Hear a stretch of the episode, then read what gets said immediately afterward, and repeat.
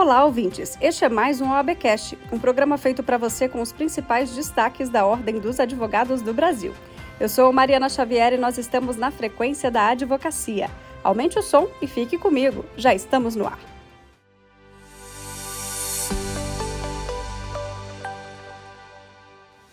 Presidente da República, Luiz Inácio Lula da Silva, sancionou o projeto de lei que determina a suspensão do exercício da advocacia por profissionais condenados por assédio moral, sexual e discriminação. Parabéns, presidente, porque eu acho que a questão do assédio é uma coisa muito mais séria do que a gente pensa. O dia que todo mundo tiver condições de denunciar a forma de assédio a que as mulheres são submetidas, a gente vai descobrir que a gente está vivendo uma situação de anormalidade. Porque eu não vou dizer outra coisa, mas é falta de vergonha, é falta de respeito, é falta de caráter alguém praticar assédio. Então, essa posição da OAB, de dentro da OAB começar a moralizar, é uma coisa extraordinária. Eu não sei quando acontece, mas eu fico imaginando quantas meninas estagiárias sofrem assédio nos grandes escritórios de advogados desse país.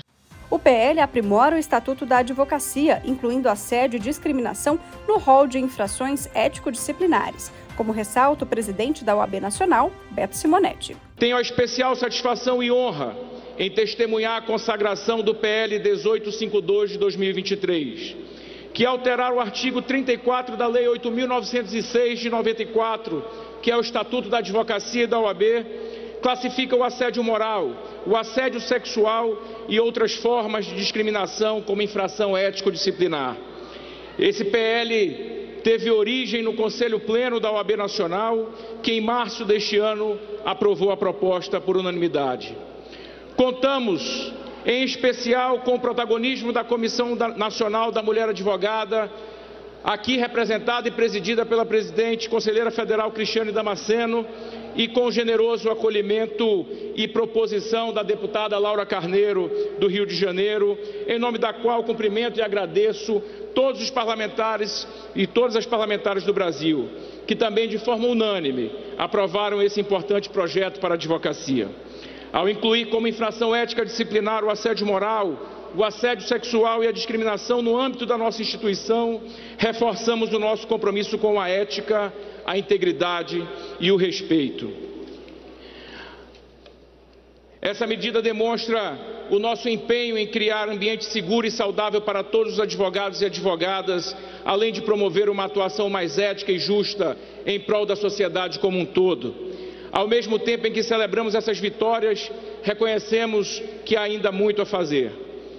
A Ordem dos Advogados do Brasil permanecerá atuante, defendendo os princípios da igualdade, da justiça social e do respeito aos direitos humanos em todas as instâncias. A proposta foi idealizada pela Comissão Nacional da Mulher Advogada. É o que destaca a presidente da pasta, Cristiane Damasceno. A sanção do PL contra o assédio pelo Poder Executivo atualiza o Estatuto da Advocacia, que agora prevê a suspensão do exercício profissional de advogados e advogadas condenados por assédio moral, sexual ou por discriminação.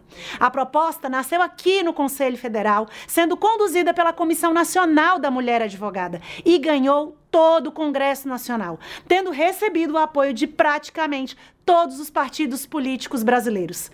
Esta lei, fruto da mobilização conjunta de todas as nossas seccionais, nos mostra que o empenho e comprometimento podem produzir mudanças concretas. Liberdades, direitos e garantias individuais e coletivas só se efetivam por meio do livre exercício da advocacia. É por isso que lutamos e seguiremos empunhando todos os dias a bandeira da equidade de gênero e do respeito às prerrogativas da nossa profissão.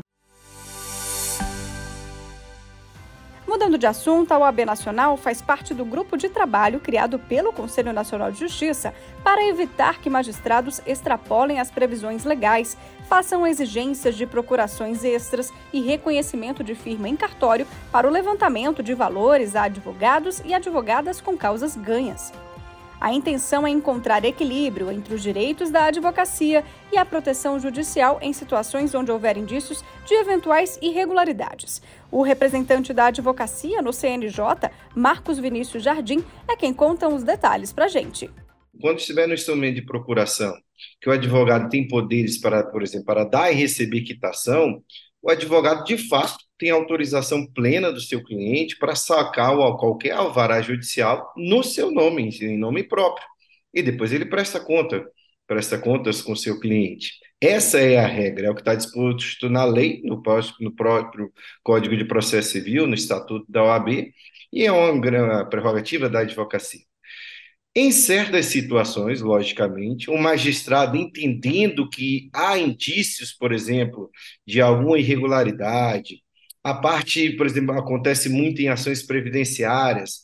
A, a, a parte é um, é um senhor de idade, há muito tempo não se manifesta nos autos. Há uma concreta desconfiança, por exemplo, de que, que aquela parte sequer é, é, existe ainda, não faleceu, ou outras situações, como no caso de, de litigância predatória, nessas hipóteses excepcionais em que houver indícios concretos, é lógico que o magistrado, dentro do seu dever de cautela, é um dever, não é uma possibilidade, ele pode sim fazer outras exigências, pedir uma nova procuração, pedir é, a determinar intimação da parte para que se apresente presencialmente, para que confirme os fatos, mas em hipóteses excepcionais. E o que, que vem ocorrendo em algumas situações que já não são raras? Os magistrados exigindo essas restrições que não estão previstas em lei, é, desconsiderando o instrumento procuratório, em qualquer demanda, sem qualquer critério, de forma linear. E não para por aí. O plenário do Conselho Nacional do Ministério Público aprovou nesta semana a abertura de processo administrativo disciplinar contra o promotor de justiça de Taubaté por ofensas à advogada Cíntia Souza. Confira um trecho do discurso do representante da advocacia no CNMP, Rogério Varela. Não se pode pensar que a defesa de um ponto de vista, a defesa de uma versão, a defesa dos interesses de um constituinte possa ser equiparado a uma tentativa de ludibriar a justiça. Você defende um ponto de vista, você defende a tese que entende mais adequada para a formação de uma defesa técnica de seu constituinte. Só para fazer uma, uma, uma comparação, me permita, é, Vossa Excelência fez uma defesa com a qual eu posso divergir. Mas jamais direi que o senhor tentou driblar esse conselho, que o senhor, tentou enganar esse conselho, que o senhor tentou rebolar esse conselho. Então, é, é nessa perspectiva que me parece muito sério, muito grave, é, essa infeliz, também que o Vossa Excelência reconhece, essa infeliz expressão, essa infeliz palavra do promotor. É, é acho que nesse momento processual nós estamos só tratando de mera abertura de PAD ainda. É, e penso que nesse momento processual nós temos elementos suficientes para que haja sim a abertura, meu presidente. Então, é, é, é já registro aqui é, minha louvação pela bela sustentação oral de Vossa Excelência e registro sim que acompanho em totum o pensamento de Vossa Excelência, consignando que, seja por uma acusação é, mais com viés de misoginia, seja com a, com a acusação de menoscabo para com a justiça. Nós temos fundamentos aqui para a abertura do PAD. A caravana Mais Prerrogativas pelo Brasil, do Conselho Federal da OAB, esteve nos últimos dias em Belém do Pará e também em Salvador, na Bahia. A intenção foi visitar autoridades, mapear violações às prerrogativas da advocacia com mais incidência no país para atuar de maneira direcionada com solução e prevenção desse tipo de crime. Como destaca o diretor tesoureiro da UAB Nacional, Leonardo Campos. É dever de cada um de nós, um milhão e quase 400 mil advogados brasileiros, defender a prerrogativa um do outro. Por isso é importante que cada um de nós se coloque voluntariamente, como todos nós que estamos no sistema para trabalhar em defesa da advocacia. Prerrogativas, muitas vezes, não, não, não há necessariamente, mas não nos furtamos de, do confronto. Nós podemos e devemos fazê-la como entes, entes essenciais à administração dessa justiça, de forma ao encontro. Porque indo ao encontro das nossas pautas, dos nossos anseios, Ao fim e ao cabo, nós estamos defendendo o interesse do cidadão, o direito do cidadão do jurisdicionado, que é um direito constitucional dos mais consagrados e, e, e raros, que é o acesso à justiça, de ter paridade de armas, prerrogativas é o carro-chefe, deve ser o carro-chefe de toda a gestão, porque ela efetivamente garante o exercício profissional. E o nosso exercício profissional garante o acesso à justiça. O nosso exercício profissional é que muitas vezes é a voz daquele cidadão que não pode falar. É o ar daquele cidadão que muitas vezes está impedido de respirar. O eco do, da busca pelo direito à justiça parte da atuação do advogado e da advogada. E o Estado Democrático de Direito, já foi dito desta tribuna aqui, ele se faz calcado nos seus dois mais importantes princípios, que é ampla defesa e contraditório.